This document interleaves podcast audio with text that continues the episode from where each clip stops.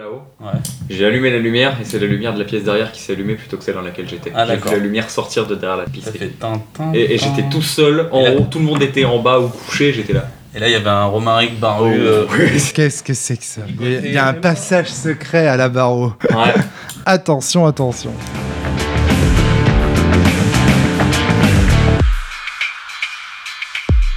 Bonjour à tous et bienvenue sur le podcast hebdomadaire de la cellule. Aujourd'hui un petit podcast sur sens, ça faisait longtemps comme ça qu'on vous nous en avait pas proposé. Un podcast sur les solos, le solo, jouer en solo euh, à sens. Comment est-ce que vous préparez vos scénars solo? Comment est-ce que vous jouez en solo à sens avec des gens qui sont très concernés par le sujet? Le premier, Antoine Foy. Antoine Foy, bonjour. Bonjour. Ça fait plaisir de t'accueillir sur la cellule. Bah, merci, merci. Ouais, c'est vraiment un vrai plaisir. Alors, qui est Antoine Foin Antoine Foin, c'est un animateur de podcast, comme je le suis. Il anime un Mhm. podcast qui s'appelle La Citadelle, Ouais. qui est un podcast qui existe depuis euh, en réalité longtemps, mais dont le site internet est sorti il y a peu. Bah, ça dépend quand tu diffuseras ce, ce podcast. mais- Ce sera un des premiers. euh, attends, je te, je te montre la grille rapidement. Ça devrait être le podcast du 31 octobre. On- donc, il sera diffusé le 31 Ouais, octobre. bah, je pense que le site sera online. depuis deux mois. Ouais. Ah bon. Donc, euh, vous pouvez cliquer sur le lien dans la description. Je vous donne pas le site tout de suite parce que c'est pas encore sûr euh, de l'adresse exacte. Ouais, t'es pas encore certain. euh. Voilà. Alors, qu'est-ce que tu peux nous raconter un petit peu ce que c'est que la citadelle avant qu'on rentre euh, Eh bah, c'est. En fait, avec mes joueurs, on n'avait pas l'occasion de faire des débriefs de parties. Et euh, moi, j'ai lancé l'idée d'enregistrer les débriefs parce que nous, on- il faut savoir qu'on enregistre toutes nos parties. C'est-à-dire, les centaines d'heures de toutes nos parties sont enregistrées. On enregistre tout. en audio, ouais. Tout, tout, tout, ce qui se passe avant, après. Voilà, pour savoir ce qui a été dit. euh, et tout le monde réécoute ce qu'ils veulent. Je mets tout sur un, un drive, euh, sur Internet. C'est énorme. Et euh, donc, on s'est dit, on va enregistrer nos débriefs. Puis après, on s'est dit, bon, bah, on va faire des podcasts, en fait.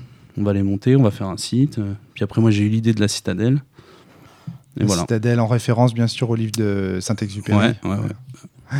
Voilà. Génial. Génial, génial. Et donc, du coup, vous avez plus enregistré énormément de podcasts de la citadelle. Ça fait vrai. deux ans qu'on enregistre, Voilà. déjà. Mais le site ne sort que maintenant, donc ça veut dire que a priori vous avez beaucoup de podcasts d'avance et donc à mon avis Ouais. c'est un podcast qui va durer parce que souvent quand il y a des nouveaux podcasts release qui sortent euh, ou des podcasts sur sens etc qui sortent, on peut douter qu'ils durent euh, extrêmement longtemps, mais là tu as, des réserves pour pouvoir diffuser. euh. Quand je t'ai rencontré, j'ai trouvé ça hyper intelligent. Je me suis dit, ah bah oui, oui, oui. euh, parce que généralement, en fait, on se lance dans le podcast, puis on diffuse, on enregistre, puis on diffuse le premier. Là, toi, tu as préparé le truc en amont en disant, bah non, on n'aura pas euh, forcément. Ouais, ouais, ouais, bah pour pas être. euh, moi, je- comme en jeu de rôle, hein, j'aime pas avoir un chrono au-dessus de la tête. donc quand on joue, j'aime pas qu'on me dise Ouais, mais moi je dois partir à 23h. Non, c'est mort. On, on joue pas s'il y a un chrono. Et bah c'est pareil avec les podcasts. Ouais. Je m'étais dit On enregistre. Quand on arrivera à 30 podcasts, on pensera à les diffuser un jour. Voilà. la citadelle de- d'Antoine Foin. Nous sommes également pour ce podcast avec François Néron. François, ça va la pêche? Ça va, la pêche, la La banane, banane. euh, tous les fruits. Et tu es venu avec l'une de tes joueuses. Tout à Tu es fait. venu avec Alice. Alice, bonjour, ça fait plaisir de te rencontrer. Salut. Donc, alors, toi, Alice, tu as une expérience de sens, euh, somme toute, assez particulière. Est-ce que tu peux nous parler justement de comment tu joues à sens avec euh, François? C'est très intéressant. Alors c'est assez récent finalement euh, l'expérience dont tu parles parce que euh, notre table a plus ou moins explosé. En fait, je suis partie En plein vol. euh, au, plutôt au début de Sens Néant et euh, du coup j'ai fini les, les deux tiers de Sens Néant euh, toute seule avec François et on a commencé KO euh, aussi de la même manière. Donc, vous avez joué deux tiers de sens néant en solo et le premier, euh, on va dire, la, la première partie de Les sens trois chaos premières épreuves du livre. C'est voilà avec en solo quoi. Ouais. Donc là on est carrément face à une pratique. Et alors j'ai vu plusieurs euh, sur le forum, j'ai vu euh, plusieurs personnes commencer à se à, à faire cela justement à, à finir Sens en solo en fait, à jouer entièrement euh, le, le jeu en solo avec quelqu'un. Euh, je vois Fabien dans le public. Tu sais que ça m'intéresse beaucoup que tu viennes écouter ce podcast. On va parler de jouer à Sens en solo. Donc Bonjour, avec, seul Fabien. avec un joueur. Bonjour voilà. les auditeurs ça les auditrices. reste à traîner tes oreilles par là, je suis sûr que tu auras, peut-être euh, un témoignage à confier à ce sujet. Donc euh, du coup, euh, parce que j'ai joué avec Fabien à Sens en solo aussi. On a joué, on a fait Sens Néant tous les deux un, un soir ou un week-end. On s'est enfermé dans une pièce et on a joué en solo. Donc je vais parler de Fabien en fait moi dans, dans, ce- dans ce podcast pas mal. Donc donc voilà. Et Alice joue à Sens en solo depuis le, le milieu de Sens Néant. Et elle est arrivée à la troisième épreuve de Sens KO. Donc voilà, pour euh, rapidement reprendre, euh, Fabien, pour que tu puisses reprendre le fil du podcast euh, rapidement. Donc on va parler aujourd'hui de jouer à Sens en solo. Et pourquoi on le fait et comment est-ce que en tant que meneur de jeu, on organise le solo et comment en tant que joueur, du coup, on le reçoit et on le vit. François, Alice, donc vous disiez qu'en fait, une des premières nécessités, c'est parce que bah, à un moment donné, la table a explosé. Et du coup, bah, il faut, faut... tu avais envie, en fait, Alice, de, de connaître la suite, si je, si je comprends bien. Et tu, pourquoi est-ce que tu n'as pas voulu tout simplement lire les livres? Euh, je voulais aller au bout de, de- vraiment de la chose. Je je voulais pas arrêter mon expérience là et, et passer à une autre euh, relativement différente sans avoir vécu la fin. C'était hors de question en fait. Ouais. Et tu, lui as proposé, François, j'imagine? Et elle a dit non. et- Euh, ça, ça nous est, enfin, ça m'est pas venu. euh, c'était pas, c'était Parce qu'en pas général, le c'est ce qui se passe, C'était en fait. pas le sujet. En général, c'est ce qui Effectivement, se passe, effectivement. Les gens disent Alors, bon bah c'est pas, c'est pas ma première table qui euh, explose, qui se, se- voilà. euh, en général, ce que j'ai fait, c'était de, de raconter euh, rapidement euh, la suite, donner quelques choix éventuellement et de faire la chose euh, très succinctement Mhm. pour qu'ils aient un- une, une- pour que le joueur, c'est ce qui est arrivé avec euh, Garrick, Ouais. qu'on entend aussi dans ses micros régulièrement. Ouais, Garrick était un de mes joueurs. Euh, lui, la table a explosé euh, à l'entrée de Néant. Et il a eu droit à un résumé de ce qui se passait, aux choix importants. Il a fait les choix importants. On a ainsi, euh, je suis ainsi raconté vite Ouais. fait Néant et Chaos. Et après quoi, il s'est mis à lire. Ici, Alice voulait vraiment continuer le jeu. Donc. On continue. euh, voilà, ça marche. Et puis la table de Garrick, c'était euh, du coup euh, avant et j'avais eu ce retour-là déjà et, et je voulais pas faire ça, clairement. Ouais, Mm. ouais, c'est, je, je le comprends. Mais moi, je l'ai fait à deux reprises. Donc, première fois, pareil, une table qui explose parce que les gens partent aux quatre coins de la France. J'ai joué avec des, ingénieurs du son, en gros des étudiants en école audiovisuelle à l'ESRA à Rennes. Et donc, tout le monde est parti euh, dans, divers, euh, sur divers projets, divers films, etc. Il y en a qui sont partis euh, dans le bout de la France. Et donc, du coup, ça s'est, arrêté et on a joué, on a fini la campagne. Comme ça, pareil, avec un joueur, j'ai fini la campagne. Mais alors toujours dans le but de réintégrer ce joueur dans une campagne principale, on va dire. Et euh, avec euh, Fabien, c'était encore différent, c'est qu'il avait été anéanti. Il avait joué avec euh, Frédéric Sintès. Ils avaient fait une partie sans néant. Non, je me trompe, Fabien? Vous aviez été avec Frédéric Alors, on avait effectivement joué une première partie où euh, on avait été anéanti, effectivement, euh, parce qu'on jouait avec Fred et euh, Christophe euh, euh, ouais. Guillaume Buckley. Et euh, effectivement, on avait été anéanti parce qu'on été tout de suite allé euh, s'opposer à Classis en disant non, euh, je- Quel est cet odieux jeu dirigiste voilà, c'est ça, je veux, je veux transformer le monde et tout. euh, Et transformer le monde, c'est transformer le jeu. je veux empêcher Asilis de mourir et tout. Euh, Pardon, Ouais. je sais plus si on est en. Si, si, c'est bon, elle est encore Voilà. une fois, Oui, elle est oui, rendue non, vrai, pardon. Chaosmo, donc tu peux y aller sur Sens Néant. Hum, hum, et donc, euh, on avait joué ça, et en plus, euh, je, trouvais, je, sentais déjà que Sens Néant, ça allait être, ça allait mon préféré. et j'étais aussi un peu jaloux parce que euh, tu lui donnais plein de secrets à Adrien, et j'étais là, non, mais moi aussi, je veux connaître des secrets de Sens Néant, de Sens euh, en général d'ailleurs, euh, et tout. Donc, je t'avais poussé à me, me faire jouer à Sens Néant, et donc on a joué Sens Néant à pleine vitesse, mais vraiment à pleine vitesse, et puis on. On a abordé les grandes thématiques en fait du jeu en, en un Ouais, en une soirée, one shot. En Ouais. une soirée vraiment et puis je me souviens que je jouais un personnage bon et puis c'était très spécial aussi parce que je jouais un, un set en qui était euh, vraiment comme moi je, je vois les sets en tra c'était vraiment comme des concepts Euh, et que par exemple mon personnage est un, un set en tra de terre et qui voyageait non pas en avec ses petits pieds mais euh, en se plantant à un endroit et puis il faisait des graines les graines étaient emportées par le vent Voilà. et euh, se replantaient plus loin et puis euh, Donc la partie a duré une soirée, mais en réalité, le temps que l'arbre pousse et fasse ses fleurs et que Fabien se déplace, la partie Ça a duré plus- probablement plusieurs, millénaires. ouais. Donc on a, on a, c'était, très spécial comme, c'était une expérience dont je garde de très bons souvenirs. Je me souviens qu'à la fin, ça, ça, ça pétait des culs dans tous les sens, euh, Ouais, où j'étais devenu une espèce de, de, de semi-dieu qui, euh, qui rushait. euh, Et alors le jeu était encore en playtest, donc en plus moi-même j'étais encore en phase de test, donc j'étais extrêmement permissif à ce moment-là. Je me souviens qu'après on avait refait une partie sur Poitiers et, euh, et tu me regardais en disant mais c'est pas mon sens néant, c'est pas le sens néant. Tu te sentais trahi parce que j'avais commencé à cadrer un peu plus les règles en fait. Ah, tiens, c'est marrant, ça me revient, mais j'avais écrit aussi un scénario que je t'avais fait jouer. Oui, tout à fait. Ouais. ah, le scénario avec Fascination. Oui. Euh, celui qui, essayait de sauver les, euh, les Sétentras de la, de la disparition en leur, euh, en les transformant en statues. Je sais pas si tu te souviens ça, on avait Si, fait si, un, si, scénario solo. Et c'est suite à ce scénario solo, je crois que tu as revu les, euh, les mécanismes de, de confrontation. D'accord, ouais. Que, que tu as fait différentes euh, différents niveaux de confrontation. Parce qu'on allait direct. Enfin, euh, on allait direct au clash avant, ouais. voilà, au, exactement. au- ouais. au début, on allait direct au clash, et puis finalement, on a trouvé une solution où c'était, euh, je sais plus quelle est la, la solution Le- actuelle. bah, des, des- un dialogue, une comparaison des runes, comme dans Voilà, l'autre ça. sens en fait. Et Exactement, après, tu peux aller, si tu veux vraiment aller vers euh, la destruction tu du peux personnage, aller au duel ça de l'arme. au duel de l'arme. Voilà, c'est ça. exactement. ouais. Donc, Parce que dans euh, dans la première version, on allait directement au, au duel de l'arme. Et donc, tu rencontres un mec, il te, il te cherche des embrouilles, et puis bam, tu lui exploses la tête à un coup de bombe atomique. quoi. C'est Ça un, allait trop. ouais, c'est ouais. un peu, un peu trop violent. Quoi. C'était trop, beaucoup trop violent, effectivement. Donc oui, on avait fait ces deux, ces deux parties-là. Je- C'est marrant en fait, je me rends compte que j'ai écrit plein de scénarios pour Sens, mais oui, j'ai- et des solos en plus. oui, oui, que j'en ai publié C'est pour ça peu, que je fait. dis, c'est intéressant que tu débarques dans ce podcast. euh, Et il faudra quand même, qu'on fasse jouer à Source, Source Orgone, que je fasse jouer à Source Orgone. Et euh, il me semble que la- l'épreuve de sens création que tu avais créée, c'est un, Non, un jeu en. Ça se joue à plusieurs. Sens création, euh, le, le fragment Sens création Oui. que j'ai écrit se joue à plusieurs. Mais il peut se jouer à deux. D'accord, ok. Ok, ok. Ok, j'avais- tu m'avais parlé d'un autre projet qui se jouait euh, tout seul. Alors c'est encore plus extrême. mais- Ah oui, euh, Voilà, ça- c'est mais ça ça, c'est pas du sens. Ça, c'est du, du, du Fabien Hildwein. Du Family Vine. C'est du, pro- projet Babel. Même si, haha, teaser. Non, Ouais. Non, mais c'est intéressant aussi. y a pas de lien. Voilà. euh, donc rapide, rapidement, donc euh, pour dire voilà, une des raisons pour lesquelles on fait un solo, c'est qu'en en réalité, il y a une table qui explose et qu'on doit continuer. Ça, c'est une première manière de voir les choses.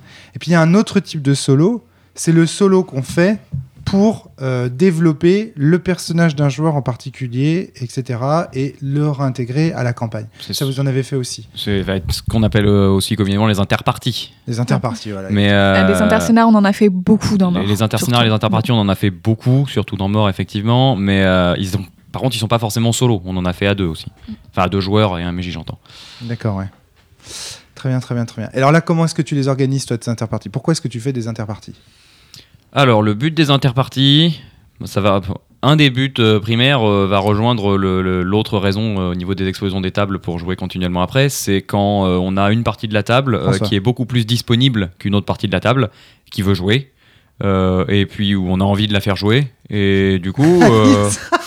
Je vois Alice qui regarde. Du coup, on, on va leur faire des scénars qui sont euh, des scénars secondaires, euh, optionnels, euh, dont le manque ne se fera pas euh, souffrir les autres, mais qui permettent de leur apporter plus, de creuser des aspects qui sont pas forcément très bien creusés dans la, le, le, le- le scénar principal, d'aller voir des nouvelles familles de nobles, des nouveaux enjeux, de tout ce Et genre de Est-ce à dire qu'on ne découvre pas de secrets dans les interscénars Euh, on peut découvrir des secrets, on peut avoir des pistes qui permettent d'aller creuser les bonnes choses dans les scénars principaux pour pouvoir trouver les secrets par la suite. C'est aussi beau- beaucoup ça que, que j'ai essayé de faire. Alors, je sais pas Alice si c'était avec beaucoup de succès. Euh, oui, effectivement, si ça, ça a marché, mais il y a eu quelques secrets qui étaient de- des secrets secrets. Enfin, je pense à du coup euh, à l'histoire de Météor. Oui, non, on peut spoiler, je pense. hein. Oui, tu peux y aller à fond. hein. Un- Encore une fois, c'est un podcast qui est réservé pour les meneurs de C'est en chance. interscénar que ça a été révélé, euh, Oui, mais c'était en interse- en euh, duo. et Albion.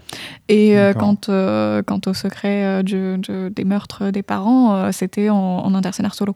Oui, alors le meurtre des parents par Météor, c'était dans un interscénar, mais ça c'est particulier, c'est parce que ton personnage est en couple avec euh, Météor, et du coup il l'a confié en premier à euh, celle avec qui il était. Ouais, j'ai eu la même, euh, j'ai eu la même chose euh, à Ouais. ma table. Bon, moi, je peux Mhm. pas faire de scénar solo avec ma table actuelle, mais on fait quand même des petits interscénars euh, Oui. dans les couloirs, parce qu'on joue, on quand on se réunit, c'est pour un week-end entier. Mhm. Donc, je peux pas juste dire à un joueur, bah, je joue avec toi et les autres attendent dans l'antichambre, c'est juste pas possible. Mhm. Donc, on essaye de faire les interscénars en en discutant rapidement. Enfin, c'est un, un peu compliqué, mais bon. Ouais. voilà. Ok, d'accord. Ouais, donc avec Météor, il y a souvent ce, ce secret-là. En fait, Mhm. c'est souvent un secret qui est divulgué dans des scénars solo. En fait de par la nature du truc. Est-ce que euh, toi, Antoine, tu, tu fais des scénars solo avec tes joueurs? Euh, oui, énormément. On fait des solos, on fait des duos, on Alors, fait Comment des ça se trios. passe? Comment vous le faites? Ah, des trios. Euh, Alors, toi, Alors, t'as une expérience concept, hein. des solos qui est géniale. Enfin, je veux à tout prix que tu nous en parles. En fait, c'est juste un solo euh, qui part en duo, en trio, parce qu'il y a des disponibilités. Donc la star du trio ou La duo, star. ça sera tel joueur, parce que c'est censé être son solo. Les autres ont déjà fait leur solo. Mais les joueurs vont se greffer au solo d'un, du, du joueur C'est restant génial, ça. et euh, vont vivre euh, les aventures. Quand il m'a parlé de ça, j'ai fait Ah, faut à tout prix que tu nous en parles. Parce que, en gros, tu dis ce joueur-là, ce sera la star aujourd'hui. En fait, vous êtes dans son solo. Les autres peuvent intervenir. Bah, ils sont là, ils jouent. hein. Ils sont là, ils jouent. Mais C'est un peu comme un, un chapitre de Perdu sous la pluie, quoi. T'as un qui est vraiment Ouais, au centre, c'est ça? Ouais, ouais, ouais. Ouais. Je réfléchis là à des. des moi, moi, c'est la euh, première fois que je vois ça. hein. J'entends parler de, de- de ça. hein. De, de définir un contrat social comme ça en disant on est. Parce que. par exemple, on a en tête des séries là qui nous viennent en tête, tu vois, Mhm. des Naruto, des trucs comme ça. Ouais. On a souvent des épisodes L'arc comme ça. personnel. euh, Voilà, un arc personnel et Ouais, les autres ça, sont hein, là quand même. Je- là, par exemple, par exemple, il y a un, un personnage qui s'appelle Van Callan, euh, qui en gros devient euh, entre guillemets président de la Terre par intérim euh, pendant un mois. Bon, c'est un échec total. euh, c'est euh, la guerre, quoi. Il n'arrive pas à gérer. Désolé. hein. Ah, il aura je dis- toute la cita- il Non, aura mais- tous les podcasts de la citadelle Pour pour, s'en répondre. défendre. Et il va le Et faire. pour répondre. Voilà. Et, euh, et donc c'est son solo, c'est-à-dire c'est le moment où il arrive, c'est la liesse à Sydney après la libération de Berlin, euh, et il y a un attentat euh, terroriste, enfin de- des poches d'Omicron qui font un attentat, et tout ne se passe, que c'est lui le héros de, de ce solo-là, mais les autres sont euh, sont là quand même. vivent l'aventure avec lui. Mhm. Et, ressentent, euh, je pense que ça s'est bien ressorti, euh, ressenti. On en a fait des, des briefings euh, enregistrés, enfin des podcasts. Euh, Il y a vraiment un personnage principal, quoi. Ouais. Ça me fait penser aussi un peu à le Marvel. euh, comment, comment tu dis déjà Le, MCU, le, Le Marvel MCU. Cinematic Universe. Voilà, c'est ça, où tu as On des a, films consacrés à certains héros, tu vois, ce serait le scénar Mhm. solo euh, de euh, Iron Man, par exemple. Mais où peut y avoir les autres qui sont là Et éventuellement. ils sont là euh, éventuellement, mais il y a les Avengers. Et les Avengers, c'est le moment où tout le monde est ensemble et euh, effectivement on résout les conflits. euh, et donc les Avengers, ce serait euh, le scénario principal de Sens en fait, qui- et les scénars solo, ce serait bah, les, mhm. les one shot. Bah, les solos, après on, fait, on a fait régulièrement beaucoup de solos solo. hein. C'est assez rare quand même les duos trios, ils en ont quelques-uns à leur actif, mais c'est, on fait principalement que des solos. hein, en Attends, général. c'est-à-dire que ta campagne. Moi, nous on fait un solo entre chaque épreuve. C'est la base. Pour tous les persos pour tous les persos. Ouais, c'est. Solo ou duo. Et ça fait combien de temps que vous jouez? Ça fait trois ans. Et là on commence en néant. Et vous jouez à quel rythme? Ça dépend. Au début, c'était assez long, mais on était quatre. Là, on n'est plus que trois. Et parce qu'il y a la quatrième joueuse, qui a... c'est elle qui nous ralentissait un petit peu. Désolé, euh, Julia. Parce que parce qu'elle n'était pas vrai. disponible. Et tout Elle ça. travaille la nuit, donc moins dispo. Ouais, d'accord. Ouais, notre sens mort, on n'en est pas si loin, en fait, de ça, finalement. Mais ça va vite. Hein. euh, Puis c'est des gros solos, des solos de 6 heures. hein. C'est des vraies sessions. euh, Voilà, c'est...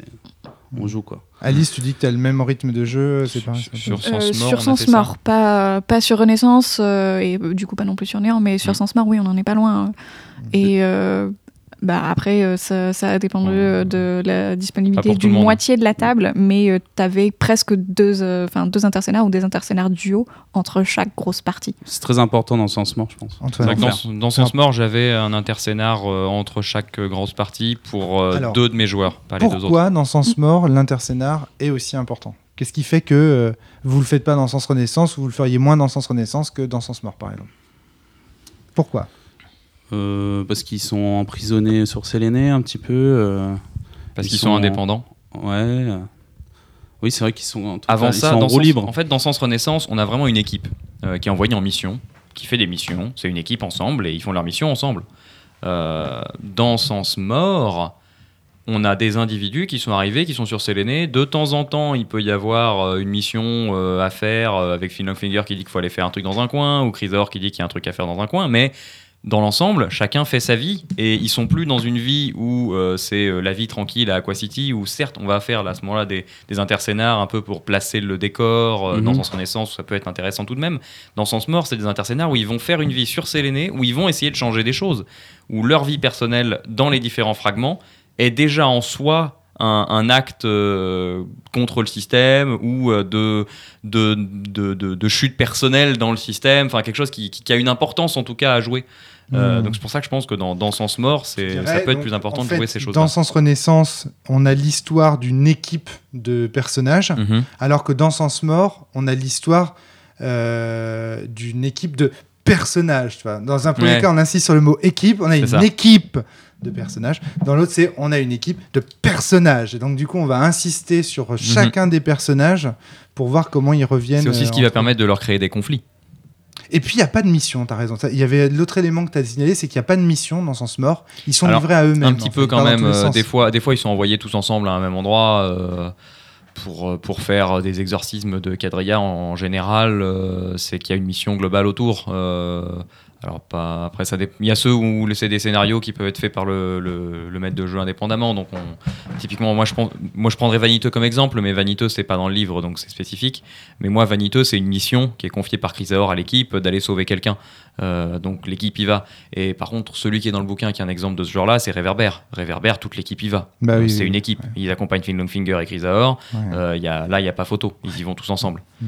Dans le fait déjà qu'il y ait deux PNJ en plus d'un personnage, j'ai forcément des Ouais. Dans Sens Mort, du coup, on peut faire des exorcismes en solo. Ça doit être une possibilité. oui. Ouais. Bah, avec beaucoup de PNJ, c'est possible. hmm. Je trouve Alice. ça quand même très triste pour les autres joueurs, pour le coup. Alors que- moi j'ai eu une Oh. expérience C'était- où il y a, Enfin, c'était pas un scénar complet, mais juste l'exorcisme de géographe. Je crois que Garrick Garrick m'en pourrait, veut euh, encore. voilà. Alors, ouais, ouais. Simplement parce que son personnage n'était pas dans la scène de l'exorcisme, parce qu'il était dans, il était dans l'épreuve, il a fait le scénario, tout ça, mais à ce moment-là, son personnage était coincé en train de euh, d'essayer de sauver euh, Semiramis, je crois. Hmm. Euh, les autres sont passés dans le rebond et exorcisé le géographe sans lui. Et euh, lui, il avait des milliers de questions à poser au géographe. Euh, les autres euh, ont, exorcisé le géographe sans discuter avec lui. Il en a gardé une frustration euh, qui fait que maintenant, euh, jamais j'exorcise un quadrilla sans que tous les, sans que tous les PJ soient là. Quoi. D'accord, ok. Alice, donc j'allais te demander, même côté joueuse maintenant, est-ce que tu trouves qu'il y a un sens qui se prête plus au scénar solo qu'un autre? Ou pas Ou toi, tu, tu dirais non Bah, du coup, euh, enfin moi, les, in- les interscénars dans Sens Mort, euh, en fait, c'était nécessaire aussi euh, pour le, pour le rythme de jeu, déjà, puisqu'on avait des... Alors, pas autant que... que, euh, pas autant que la, la, la table, du coup, que tu as l'air d'avoir euh, maintenant. Hein c'est Bah oui, pas euh, un week-end tous les... Voilà. Mais... mais voilà, enfin oui, euh, avec notre table, euh, le- les rythmes étaient déjà un peu décousus euh, quand même, et avoir fait, les interscénars, ça palliait aussi, ça permettait de, de rester dedans. D'accord, ouais, ok. Fabien, tu veux intervenir? Oui, moi j'ai pas une. J'ai jamais joué de. de... Dans les deux campagnes de Sens que j'ai fait jouer, c'est-à-dire Sens Néant avec euh, Morgane et Maxime, et puis euh, une autre campagne de, Sens qui s'était arrêtée euh, au milieu de Néant, euh, j'avais pas fait jouer de scénar solo, mais je me souviens que la, deuxième campagne, quand on était dans Sens Mort, ça aurait été très facile effectivement de faire des, quantités infernales de, scénar solo, parce que il y avait ben, des thématiques du jeu qui s'y prêtaient beaucoup plus. Alors, par exemple, C'est-à-dire que euh, dans Sens Renaissance, tu te débrouilles pour que les PNJ créent plein de liens. Et effectivement, je suis d'accord sur le fait que dans Sens Renaissance, c'était plutôt une équipe de, de- Une une, équipe. une- une équipe, alors que dans Sens Mort, ben, on, l'unité, quoi. on- on touche beaucoup plus à, à, à cette, euh, aux, aux personnages eux-mêmes et on peut introduire de la tragédie euh, en faisant souffrir les personnages. Moi, j'ai fait souffrir les personnages tant que je pouvais. euh, Ouais. les personnages auxquels ils étaient liés, en fait. Pas les personnages eux-mêmes. Ouais, je veux Mais- bien les, leurs liens en fait. Et là, c'est aussi une des mécaniques de Sens Mort qui donne envie de faire des solos. C'est cette mécanique de lien qui apparaît euh, dans, dans Sens Mort et donc qui donne de l'importance au personnage en tant que tel. C'est pas l'unité qui est liée, c'est chaque ma- personnage qui est lié à un autre. Dans ma version de Sens, de sens Mort, parce que c'est toujours un. Enfin bon. euh, le, il torturait le, hum, le renard. Ah. Enfin, le- l'Omicron torturait le, le, le renard en le découpant. euh, et puis, enfin. euh, et hum, et il y a même des moments où, en fait, l'équipe est partie euh, à l'assaut de, de, de, de vaisseaux de l'Omicron qui patrouillaient enfin, autour de la Lune. euh, spécifi- spécifiquement pour délivrer. Enfin, ils sont partis en scénar solo tout seuls, quoi. C'est-à-dire, Ouais. ils ont dit, oh, fuck la campagne, euh, fuck le, fuck le- l'exorcisme des quadrillas, et puis ils sont partis. Enfin, ils ont fait leur truc de leur côté. J'ai l'impression aussi que la tragédie ou le drame ne peut être qu'individuel. La tragédie collective, ça, ça- enfin, si ça a du sens aujourd'hui, peut-être le réchauffement climatique est notre tragédie collective, mais ça n'a pas de, Oh, a- ça, a- ça pas, ça se peut pas se traiter de la même ça manière. marche pour les personnages auxquels tous les personnages de l'équipe sont liés. Euh, ce qui peut arriver, ce qui est forcé pour certains personnages, notamment Soren. Ouais. Donc Soren, effectivement, ça va être une tragédie collective, mais bon, encore que certains personnages peuvent décider de en avoir rien à faire, mais c'est spécifique. Mais tu vois, le Euh, canon de la tragédie, c'est plutôt un Mais normalement, personnage, c'est un personnage qui héros souffre, qui oui. souffre. Mais tout à fait. et- Sur la souffrance, Valentin me faisait remarquer que euh, très souvent, c'est beaucoup plus facile d'être le personnage qui souffre plutôt que d'être le personnage qui est à Qui côté fait du per- souffrir. Ouais. Non, pas qui Ah, fait souffrir, ah, qui est à côté du personnage qui souffre. Ah ouais. C'est-à-dire que euh, dans une partie de jeu de rôle, si euh, à un moment le scénario dit OK, qui veut euh, se sacrifier euh, pour le monde? Tout le monde est là, moi, moi, moi, moi, moi, moi Parce que c'est pas très difficile de jouer le héros, surtout qu'en plus on sacrifie la vie d'un d'un personnage fictif, donc à la limite, c'est c'est moins important. En revanche, être à côté de la personne qui euh, va se sacrifier, ou euh, j'avais un personnage qui avait, dans Sens Mort, un personnage qui avait des une quantité phénoménale en mort et euh, qui avait une, une, tumeur, au cerveau. D'un seul coup, ça faisait que la souffrance, c'est plus. Quand, tu assistes à la souffrance de quelqu'un d'autre, c'est beaucoup plus difficile. En, jeu de rôle, hein. dans la réalité, c'est tout aussi. C'est- de, de même, c'est très compliqué. Qui fait que ça renforce beaucoup plus cette, euh, cette, cette, cette difficulté-là. Donc j'ai l'impression que si tu veux faire du drame et si tu as envie de faire du scénario solo, c'est plus intéressant de travailler. Enfin, c'est plus intéressant de travailler le drame à partir du scénario solo, effectivement. Ouais. Dans le sens où, à ce moment-là, tu peux te concentrer sur le fait qu'il y a quelqu'un, il y a un PNJ qui souffre, et euh, il suffit que euh, ton PJ soit lié à ce, PNJ qui souffre. Et exactement, euh, comme, comme le disait François, le... si tu veux travailler cette question du drame, c'est plus facile quand c'est un personnage qui est extérieur au groupe, parce que sinon il n'y a pas le phénomène que je disais tout à l'heure du personnage qui sacrificiel, quoi, Hmm. euh, qui finalement devient le héros en fait de, de l'histoire. Bah, Frédéric a cette phrase, il dit le héros c'est celui qui souffre. hein. Tout à fait, voilà. Euh, J'aime beaucoup. et donc, si tu veux, euh, tu peux avoir du. J'ai l'impression que tu peux avoir du drame, mais il faut que tout le monde soit lié à un personnage qui souffre et qui n'est pas un P- et qui n'est pas un PJ. En tout cas, c'est beaucoup plus fort comme ça. Je le formulerai, je le formulerai comme ça. Et donc à partir de là, tu peux. Et donc c'est pour ça que le drame, effectivement, euh, c'est plus facile, je dirais, en scénario solo, parce qu'il suffit d'avoir d'un seul lien. Hmm. Et puis, est-ce qu'il n'y a pas aussi ce côté, euh, euh, quand on fait euh, souffrir un personnage, les autres à côté, enfin, c'est pas ça. Quand, quand on- alors, attends, plus exactement. Quand on offre une histoire intimiste à un personnage dans un scénario de jeu de rôle classique, les autres à côté, ils sont un peu spectateurs. Je, vais, allez, je, je risque le mot, ils se font un peu chier, quoi. Ils attendent que. Non. Ou bien il y a un côté voyeur, Oui, ce qui est pas beaucoup mieux. ce qui est pas beaucoup mieux, tu vois. C'est plutôt malaisant, en fait. voilà.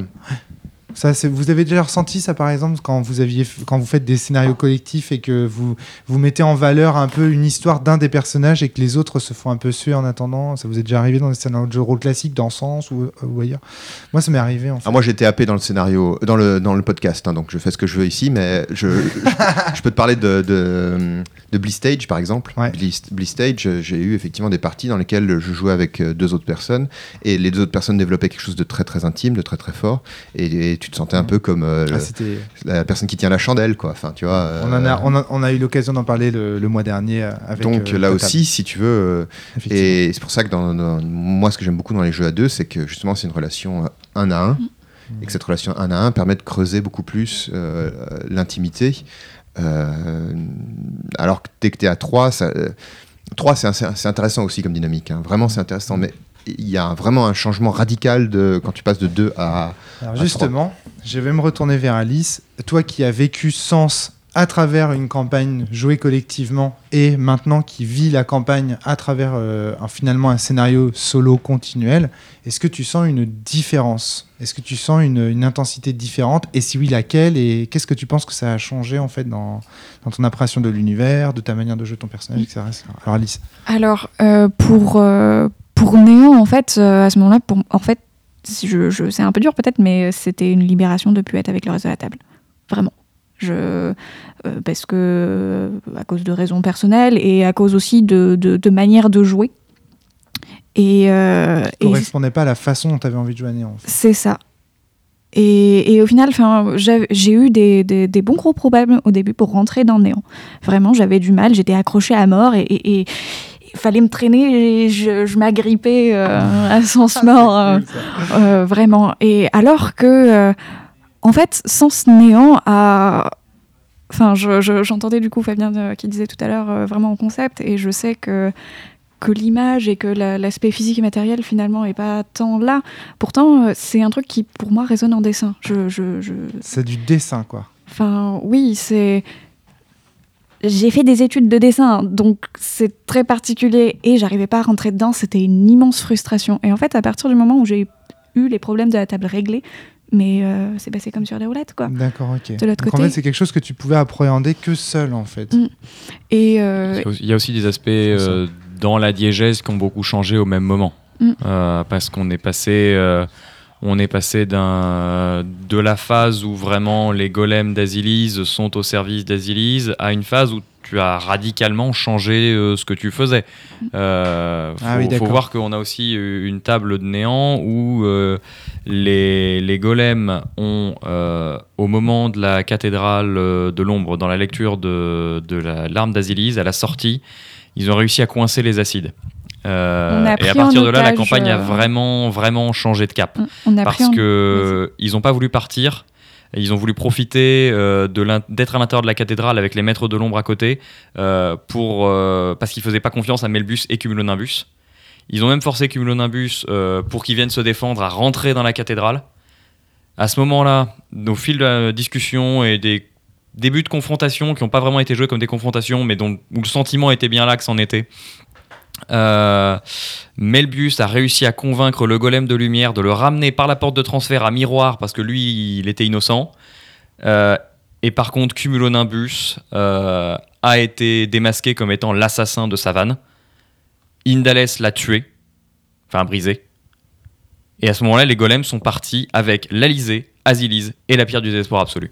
On avait le beurre, l'argent du beurre et le sourire de la crémière. D'accord, ok. Donc à partir de là, la campagne prend un chemin différent. Oui, c'est sûr. Ouais, ouais, ouais, ouais. Et au moment où c'est pas tout à fait là que, que, que donc Alice s'est séparée du reste de la table, c'est arrivé un peu plus tard quand les acides ont retrouvé les golems et leur ont, euh, leur ont, leur ont fait pression pour récupérer la pierre. Et à ce moment-là, euh, les golems, euh, enfin dans, dans l'histoire donc reprise par Alice euh, à ce moment-là, le golem contrôlé par Alice donc s'est mis du côté des acides.